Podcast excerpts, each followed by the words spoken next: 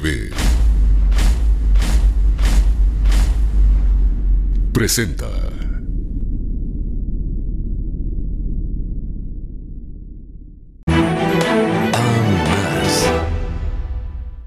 Bienvenidos a Tercer Milenio 360 Internacional. Estas son las que consideramos las verdaderas noticias. Rusia acepta estar realizando ataques a la infraestructura energética ucraniana y así dejar a millones de ucranianos sin servicios básicos. Ante esto, los hospitales en Kiev prácticamente tienen que trabajar a oscuras, por lo que ya se planea su evacuación. Asimismo, el presidente ucraniano Volodymyr Zelensky anunció que instalará refugios con calefacción para ayudar a la población a pasar el intenso frío.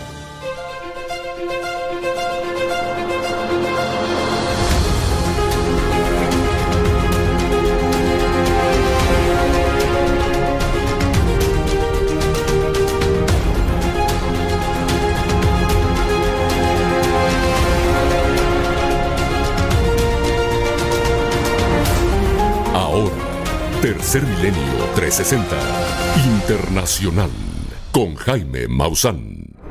Rusia aceptó ante el Consejo de Seguridad de las Naciones Unidas que ha bombardeado a Ucrania su infraestructura, su red eléctrica, sus depósitos de agua, para obligarla a aceptar las condiciones que ha impuesto para la paz Rusia. Mientras que los hospitales de Ucrania están evacuando de emergencia a todos sus pacientes.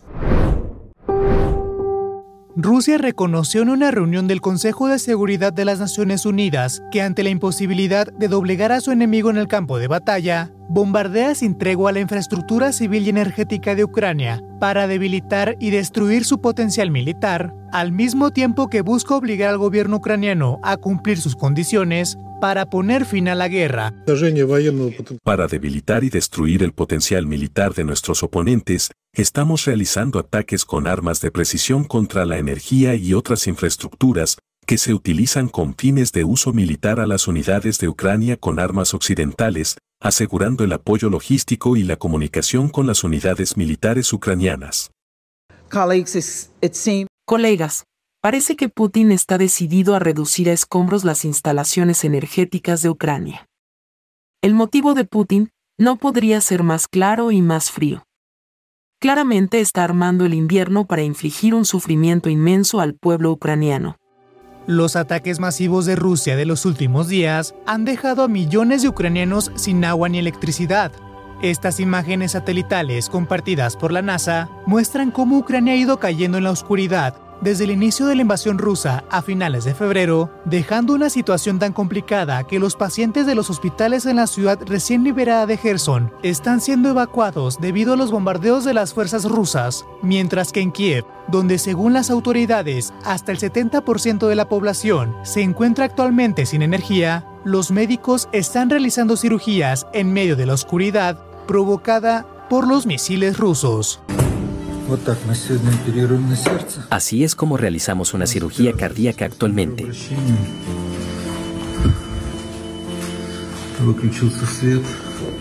La cirugía se realiza con flujo sanguíneo artificial. Ya no hay electricidad. Los cirujanos operan con sus lámparas de cabeza. Ante este terrorismo energético, como lo describe Zelensky, Ucrania ha pedido a la comunidad internacional más generadores de energía como reserva estratégica en caso de un apagón total o prolongado. Tercer Milenio 360 Internacional continuará informando.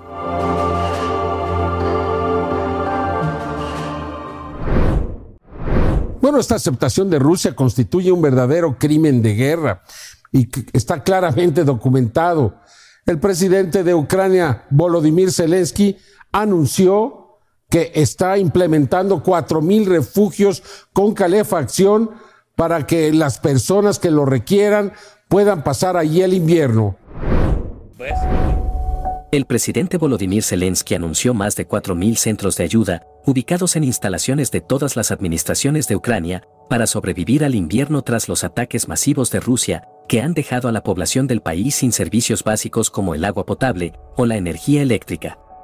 Estos centros de ayuda o puntos de invencibilidad, como los denomina Zelensky, ya están brindando ropa de abrigo, calefacción, agua, conexión a Internet y primeros auxilios a millones de ucranianos que padecen la destrucción por los bombardeos rusos. En Gerson, en el sureste de Ucrania, en autobús y tren, los habitantes ya han comenzado a evacuar la ciudad, donde la falta de servicios básicos y víveres hace imposible resistir el duro invierno que se avecina. ¿Qué se supone que debería hacer ahora? No hay electricidad, calefacción ni agua en mi casa que ha sido gravemente dañada por las explosiones. Por su parte, la Organización Mundial de la Salud informó que el sistema de salud de Ucrania se enfrenta a sus días más oscuros tras soportar más de 700 ataques que, según el Kremlin, se deben a que Zelensky no quiere negociar los términos de paz de Rusia. Información para Tercer Milenio 360 Internacional.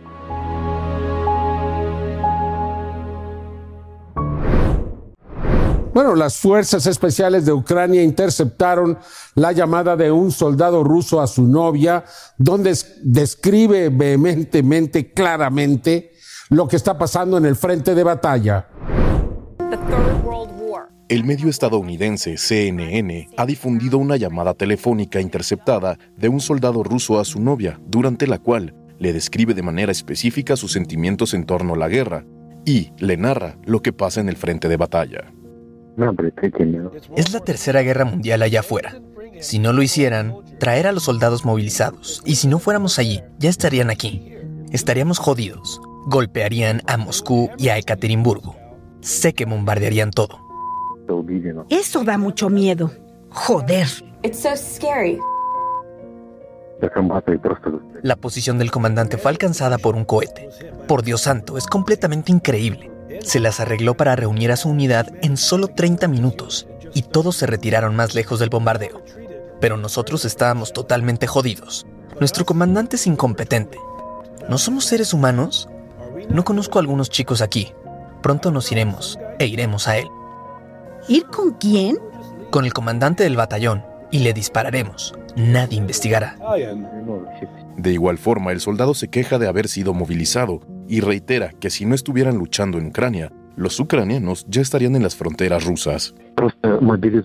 Ser movilizado es una mierda. Nadie puede ir a casa hasta que Putin dé la orden. No hay forma de regresar. Y si no estuviéramos aquí, ellos, los ucranianos, ya estarían en nuestras fronteras. Bombardearían Moscú, Ekaterimburgo. Bombardearían todo. Asimismo, el soldado ruso habla de su temor a los constantes bombardeos y que estos lo ponen nervioso todo el tiempo. Tengo miedo de cada lucha, cada explosión, cada clic me hace caer al suelo. Por último, tras explicarle a su novia que en su batallón había 96 personas, tras los constantes ataques ucranianos, ahora hay menos de 50. Entonces solo hay esas 50 personas ahí contigo en el bosque. ¿Hay más? Por supuesto que hay más. Hay un montón de presos. Gente de PMC. ¡Eh! PMC, empresa militar privada. Vinieron aquí por contrato. Conejito, ten cuidado ahí, por favor. Ahora lo estoy intentando. Este audio es tan solo uno de los miles de testimonios de soldados rusos que están inconformes con la guerra de Putin en Ucrania y que ven innecesaria esta invasión que ya ha costado la vida de cientos de miles de personas. Información para Tercer Milenio 360 Internacional.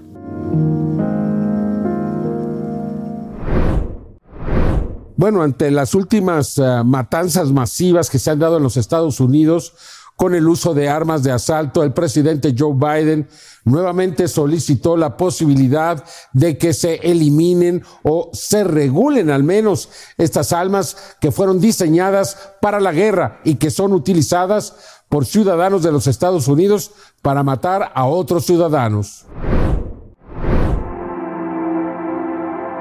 Tras los tiroteos masivos en un club nocturno gay en Colorado Springs el sábado y en un Walmart en Chesapeake, en Virginia, el martes, el presidente estadounidense Joe Biden ha vuelto a hacer un llamamiento para prohibir o al menos regular más la venta de armas de asalto semiautomáticas en la Unión Americana. La idea de que todavía permitimos la compra de armas semiautomáticas es enfermiza.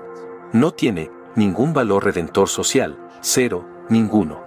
Ni una sola justificación para ello, excepto las ganancias para los fabricantes de armas. Voy a intentarlo. voy a tratar de deshacerme de las armas de asalto. Joe Biden, presidente de Estados Unidos. Y es que de acuerdo al Archivo de Violencia con Armas en Estados Unidos, organismo que califica un tiroteo masivo si en este hay cinco o más víctimas, al día de hoy, en Estados Unidos, han habido 610 tiroteos masivos, hechos que han resaltado una vez más la necesidad de imponer leyes más estrictas a la venta de armas en esta nación, ya que la última vez que la legislatura estadounidense aprobó una prohibición de armas de asalto fue en 1994. Y una prueba del éxito de esta prohibición es un estudio de 2019 en el Journal of Trauma and Acute Care Surgery, el cual mostró que la cantidad de muertes por tiroteos masivos disminuyó mientras la ley, que expiró en 2004, estuvo vigente. Por su parte, organizaciones civiles opositoras a la libre venta de armas en Estados Unidos incluso han pedido que se implementen estrictos controles a las personas que poseen armas como tests psicológicos, así como actualizar el registro de armamento que está en manos de civiles. Información para Tercer Milenio 360 Internacional.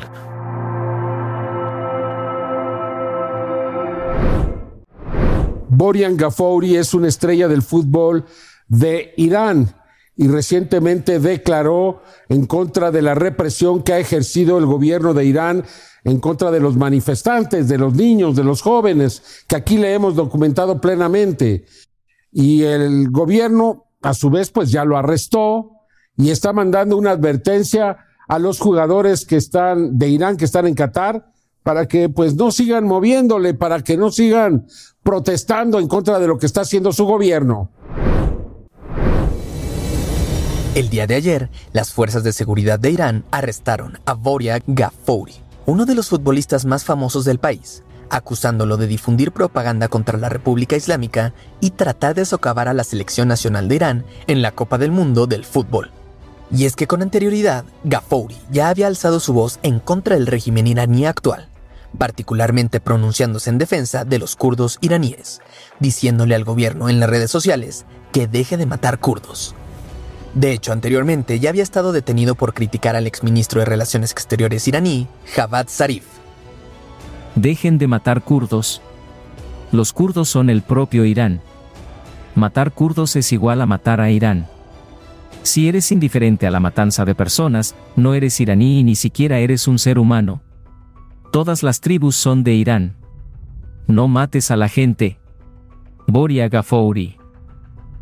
Gafouri, ex miembro de la Selección Nacional de Fútbol de Irán, fue detenido tras un entrenamiento con su club de fútbol, Foolad Khuzestan, acusado de haber mancillado la reputación de la selección nacional y difundido propaganda contra el Estado.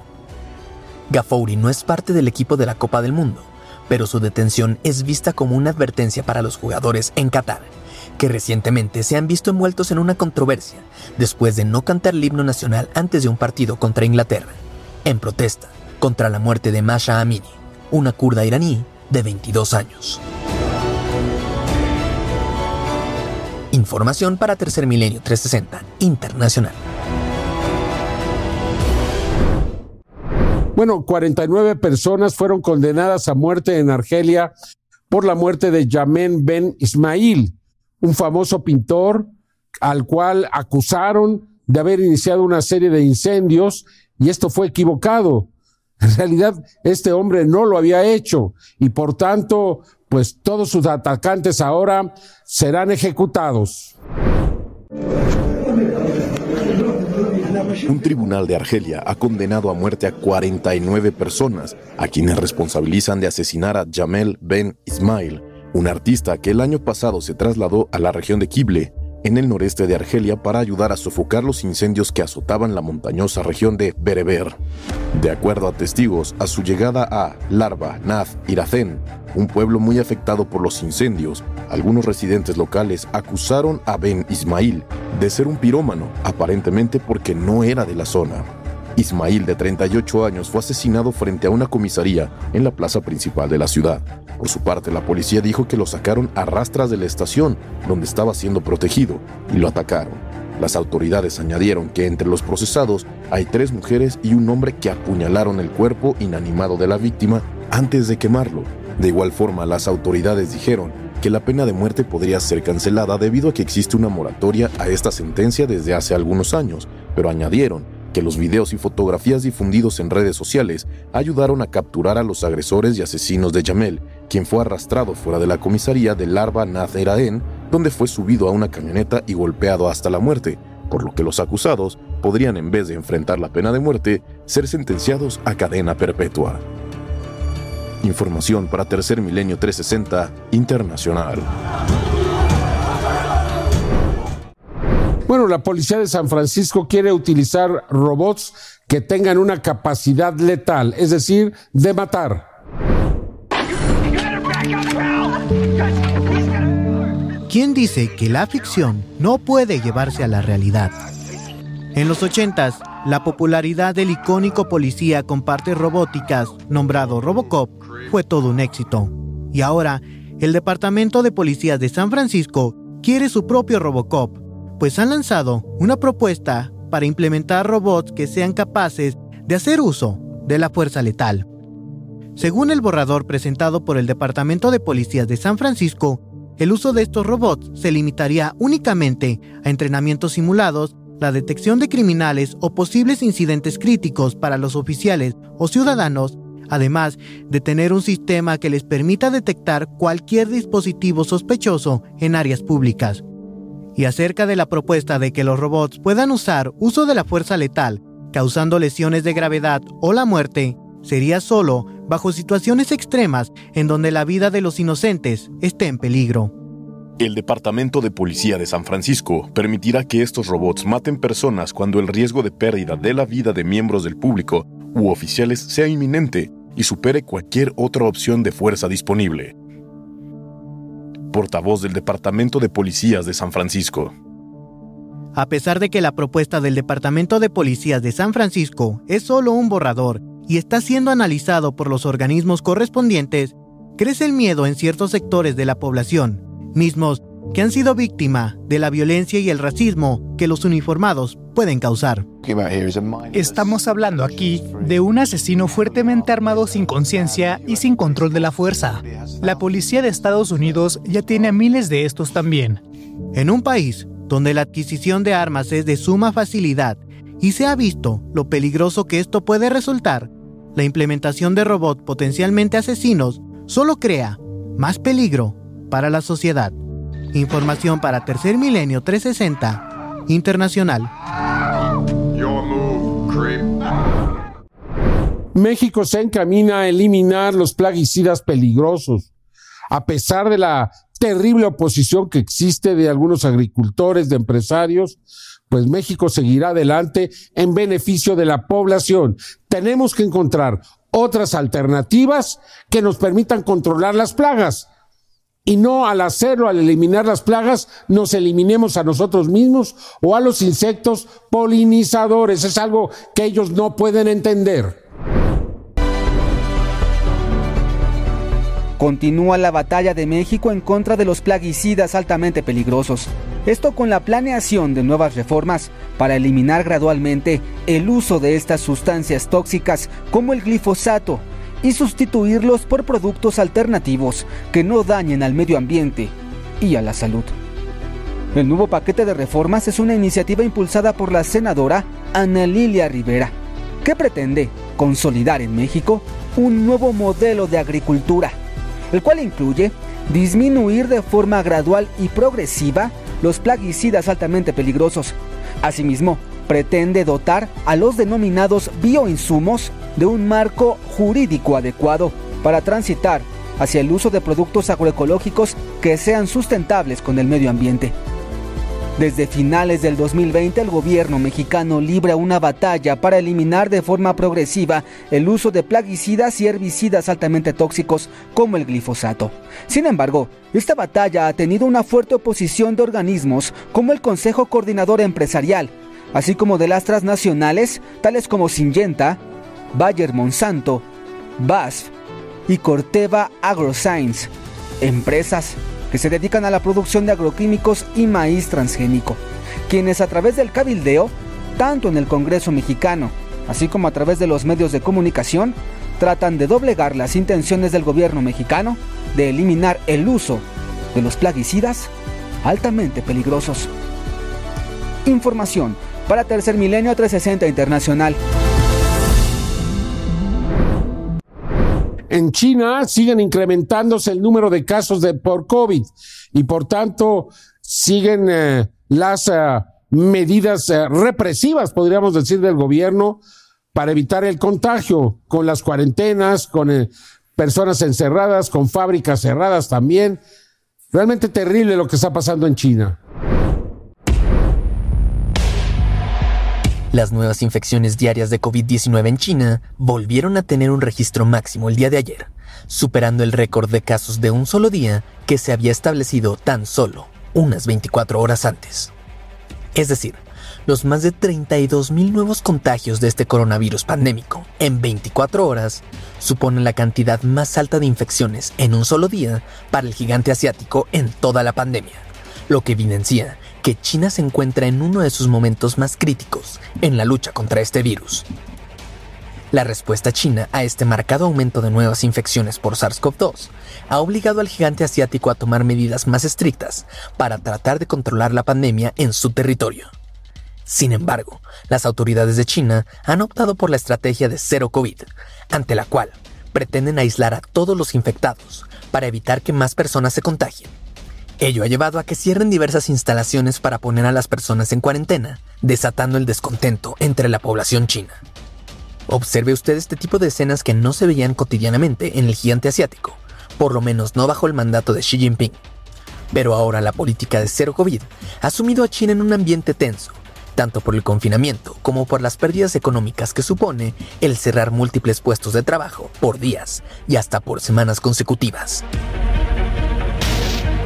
Solo el tiempo dirá cómo termina el manejo de la pandemia por parte de las autoridades chinas, en donde sabremos si por fin aceptarán vivir con el virus o continuarán con su estricta política de cero contagios. Información para Tercer Milenio 360 Internacional. Tercer Milenio 360 Internacional. Informa. Autoridades de Perú emitieron una alerta sanitaria por 180 días luego de detectar al menos tres casos de influenza aviar H5N1, la cual es muy contagiosa en pelícanos. Estados Unidos y China se unirán a México en la protección de la vaquita marina, así lo informó el gobierno mexicano. Dicha unión pretende crear un grupo para combatir la pesca ilegal, particularmente del pez totoaba, el cual es extraído de México de 636 niños y jóvenes, incluida la activista Greta Thunberg. China se prepara a la colonización de la Luna y aquí nos presenta su proyecto.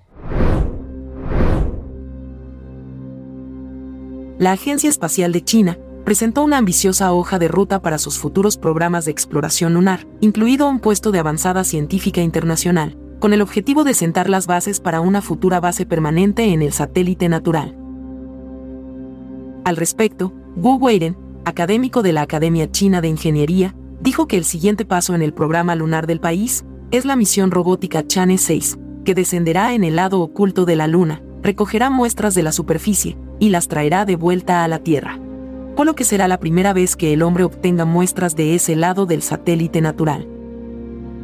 Después de Chane 6, la sonda robótica Chane 7 se enviará a descender en el polo sur de la Luna, para buscar agua y otros recursos necesarios para la futura colonización. La misión Chane 7 está lista para buscar rastros de agua en el polo sur, investigar el medio ambiente, el clima y examinar su relieve. La sonda llevará una nave encargada de volar a pozos en la superficie lunar para buscar hielo. También se le asignará la tarea de detectar los recursos naturales debajo de la superficie del Polo Sur. Además, los planificadores de misiones están considerando si podemos usar la sonda para cavar en la superficie y comprobar las estructuras y la composición subterráneas. Wu Weiden, académico de la Academia China de Ingeniería. El siguiente paso es el Chane 8, que alunizará cerca de Chane 7 los componentes de las dos misiones como los orbitadores, equipos, rovers y detectores. Trabajarán juntos para formar el prototipo de un puesto científico robótico. A largo plazo, el puesto avanzado será una plataforma para la colaboración internacional en la exploración lunar. De acuerdo con las autoridades chinas, se abrirá el proyecto a naciones extranjeras para diseñar, construir y gestionar esta instalación, así como a compartir sus datos y hallazgos, en la búsqueda por colonizar la Luna. Aquí le presento una historia conmovedora. En Alberta, Canadá, una mujer paramédico pues acudió a un accidente, le salvó la vida a una joven, al menos la mantuvo viva, y al llegar a su casa le avisan que su hija está en el hospital y que no va a poder sobrevivir. Es decir, ella había atendido a su propia hija, no la reconoció por el estado en el que se encontraba. Realmente conmovedor. La noche del pasado 15 de noviembre de 2022, una mujer paramédico llamada Jamie Erickson acudió al sitio de un accidente automovilístico en Alberta, Canadá, para auxiliar a las víctimas y entonces, sin saberlo, asistió a su propia hija, a la cual, en ese momento, no reconoció debido a la gravedad de las heridas. La adolescente de 17 años, llamada Montana, fue sacada del auto y llevada por aire a un hospital en Calgary. Su madre, horas después, al terminar su turno, se enteraría de la terrible verdad, es decir, que aquella adolescente a la cual ayudó era su propia hija. Desafortunadamente, debido a la gravedad de las heridas, Montana no tenía probabilidades de sobrevivir por lo que fue desconectada de los aparatos que la mantenían artificialmente con vida. Estas son las palabras de la devastada madre. Nobody wants to go through anything like this, and I just want my baby girl's memory to live on, and I want everybody to know how much she meant to us and how much she means to um, all of my coworkers. If you were her friend, Um, she would love you to the end of the world and back, and she would do anything for you. She was a fighter, and she fought until the day that she died. Finalmente la familia encontró cierto consuelo al saber que algunos de los órganos de su hija serían trasplantados y así darían una nueva oportunidad de vivir a otras personas. She was able to uh, donate her organs. We're so happy to know that our baby girl is living on through others and she has in the wake of this tragedy she has saved other people we know it's what she would have wanted and we are so proud of her Información para Tercer Milenio 360 Internacional. Scott Whaling siguió el paso de un ovni, de una nave enorme, gigantesca, frente al Sol. Las propias cámaras de la NASA captaron el paso de este objeto y él lo observa incluso con el uso de diferentes filtros. Siempre se ve el objeto. Aquí le presento las imágenes. A continuación, escucharemos al investigador Scott Kane, quien durante más de un año dio seguimiento a la presencia de un descomunal objeto en forma de triángulo que se aproximó al Sol, realizando una serie de misteriosos movimientos. Miren eso, muchachos. Lo pudimos ver el año completo ahí mismo y ya casi termina. Cambiamos al otro filtro. Ahí estamos ya con el otro filtro. Y este también lo capta. O sea, cuatro lentes diferentes en el satélite pueden ver este objeto existe. Si fuera solo uno, podría ser coincidencia, pero cuatro. Es una confirmación absoluta de que este objeto existe en el Sol. No es algo en las lentes, no es alguna falla. En verdad existe en el Sol. Veamos entonces el otro filtro en este acercamiento. ¿Qué dicen? Ok muchachos, dejen sus comentarios abajo porque quiero saber qué creen que sucede. Si saben que esto no es una mosca en las lentes, sería una mosca espacial. Quiero que ustedes me digan en los comentarios abajo qué creen que pasa. ¿Por qué la NASA no responde ni a mí ni a nadie sobre este video o sobre este triángulo en los últimos años? ¿Por qué este objeto no se puede calentar y vuela atravesando la superficie, algo que podría ser la tecnología extraterrestre? De acuerdo a especialistas e investigadores, las razones por las que estos objetos se aproximan al Sol estarían relacionadas con la posibilidad de que extraigan energía para sus naves. O también se plantea la teoría de que sea un punto por el que estas inteligencias no humanas se trasladan de un punto del universo a otro. Es decir, que se trataría de un portal dimensional. Por su parte, el investigador de origen español, Ignacio Rojo, descubrió en imágenes del 21 de junio del 2019 del Laboratorio Solar Heliosférico, SOHO, la presencia de otro descomunal triángulo que también inexplicablemente orbitaba muy cerca del Sol. Sus características son muy similares al reportado por Scott Keiring. En esta fotografía oficial de la NASA, también del proyecto, SOHO, quedó registrada la presencia de un objeto en forma de cubo que se aproximó a muy corta distancia de nuestro Sol. De acuerdo a los cálculos sería 10 veces más grande que la Tierra. El objeto tendría al menos una extensión de 400.750 kilómetros y la Tierra 40.075 kilómetros. Es innegable que estamos siendo testigos de la gran actividad de inteligencias no humanas en nuestro sistema solar. Y lo están haciendo a través de estas enormes estructuras que desafían todas las explicaciones convencionales. Información para Tercer Milenio 360 Internacional. Bueno, pues aquí le presento esta imagen captada por Ricardo Juárez y grabada por otra persona, es decir, narrada. Me parece muy buena la imagen y no se trata, me parece a mí, de una nube, sino que es un ovni ovni nube. ¿Dónde se grabó Ricardo Juárez? posiblemente en Miami o en otro lugar de habla hispana de los Estados Unidos. Yo creo que es Miami por el acento, pero esto está abierto. Le presento las imágenes. A través de la red social TikTok se ha compartido una imagen extraordinaria de los denominados ovnis nube, objetos que se rodean de una especie de vapor para tratar de pasar desapercibidos. De acuerdo a la información, el siguiente video fue obtenido por el joven Ricardo Juárez y los detalles son narrados por el colaborador de Tercer Milenio 360, el señor Noel Rosado, quien se encuentra en el estado de Miami, el lugar desde donde probablemente también fue obtenida esta intrigante evidencia. Hola, ¿qué tal amigos? Un saludo para todos ustedes. Amigos, presten mucha atención a este video. Este muchacho grabó esta nube y miren bien, pongan mucha atención, cómo esta nube coge diferentes figuras. Incluso conforme avanza el video van a notar que se empieza a mover y empieza a coger diferentes figuras. De verdad, algo impresionante. No se puede decir que es un ovni o lo que sea, pero díganme ustedes qué creen ustedes que es, qué opinan, qué es lo que ustedes creen que sea esto, miren. Como que incluso se le ve por dentro como algunas chispitas de electricidad o algún tipo de energía. Y miren, ahí como que dio vueltas y se convirtió como en, forma circular y empieza a avanzar. Miren ahí las chispitas que les digo.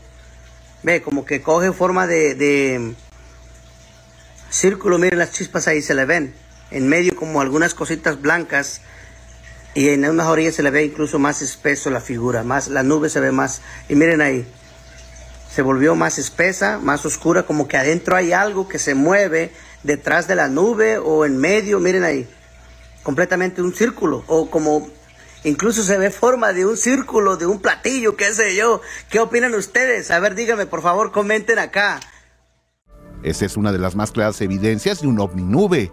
La narración de Noel Rosado puso de relieve los detalles más sobresalientes de este objeto. La energía que se manifiesta en el interior y los movimientos autónomos nos permiten establecer que esto es un tipo de tecnología que no pertenece a la Tierra. La investigación de este fenómeno en particular ha permitido encontrar otras evidencias en las que estos ovnis nubes se desplazan de manera sigilosa en las zonas urbanas, tal y como ocurrió en Moscú, Rusia, donde dos residentes el 6 de agosto del 2018 registraron el movimiento de esa extraña estructura cubierta de vapor en dos puntos de la ciudad.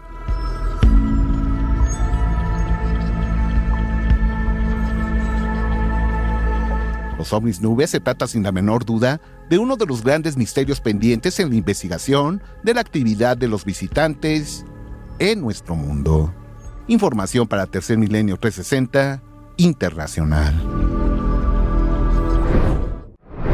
Muchas gracias por acompañarlo. Yo lo espero en la siguiente emisión de Tercer Milenio 360 Internacional. Hasta entonces.